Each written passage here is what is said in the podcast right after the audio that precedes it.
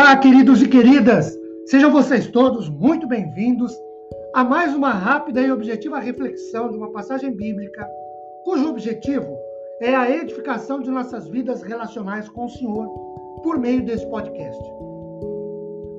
Meu nome é Ricardo Bresciani eu sou pastor da Igreja Presbiteriana Filadélfia de Araraquara, igreja esta, situada na Avenida Doutor Leite de Moraes, 521, na Vila Xavier.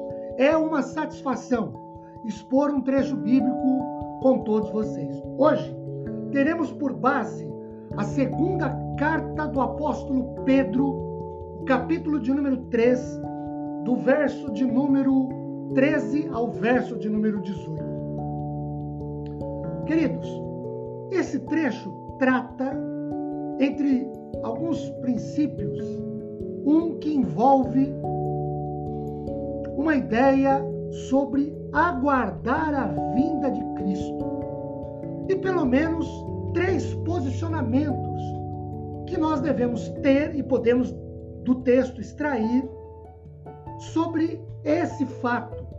E aí eu quero fazer uma ponte muito rapidinha como a espera pela vida e pelos fatos da vida a gente pode criar uma ponte entre a espera pela vinda do Senhor com as coisas da vida, espera por realização de sonhos, de ideais, busca de propósitos, enfim. Em primeiro lugar, eu quero destacar aguardar a vinda do Senhor não é viver passivamente. O versículo 14 nos diz o seguinte: Por esta razão, amados. Esperando estas coisas, empenhai-vos por ser desachados por ele em paz, sem mácula e irrepreensíveis.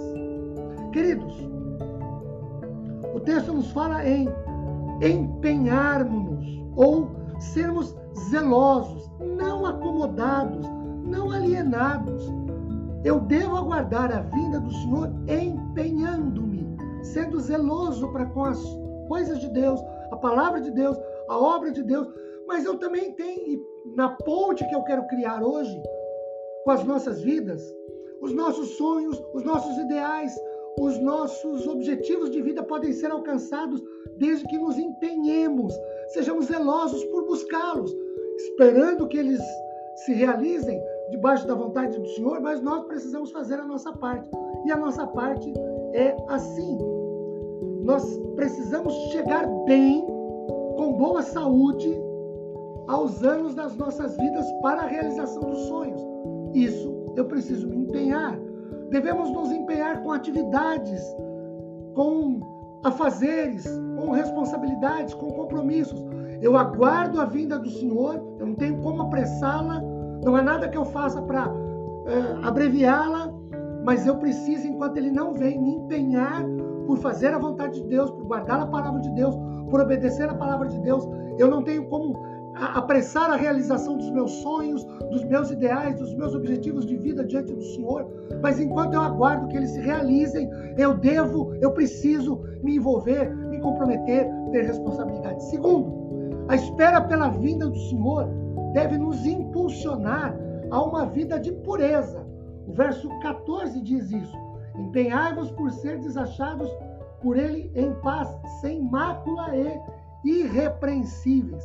O texto fala de paz, de mácula, de repreensão. Isso tem a ver com o nosso testemunho, com o que fazemos, falamos, agimos. Eu aguardo a vinda do Senhor, mas eu busco uma vida de pureza. Queridos, para a realização de sonhos, ideais, chegar a metas da minha vida, eu também preciso viver uma vida irrepreensível.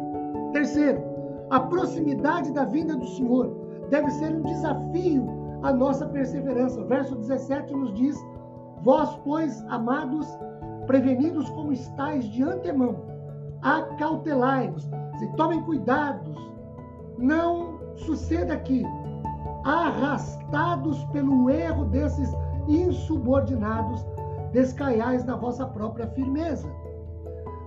Queridos, o cuidado que nós devemos ter com a nossa saúde, boa alimentação, dormir bem, nada de exageros, cuidado com os excessos de todos os tipos, se reflete para guardar a vinda do Senhor, sermos pessoas que perseveram em boa saúde emocional e espiritual, principalmente, orando, lendo a Bíblia, tendo vida comprometida com o Senhor. Eu realizo sonhos, ideais, na medida da vontade do Senhor. Chego a atingir metas, sendo perseverante. Esse é um desafio. Que Deus nos abençoe com paz, consolo, conforto e nos anime. Amém.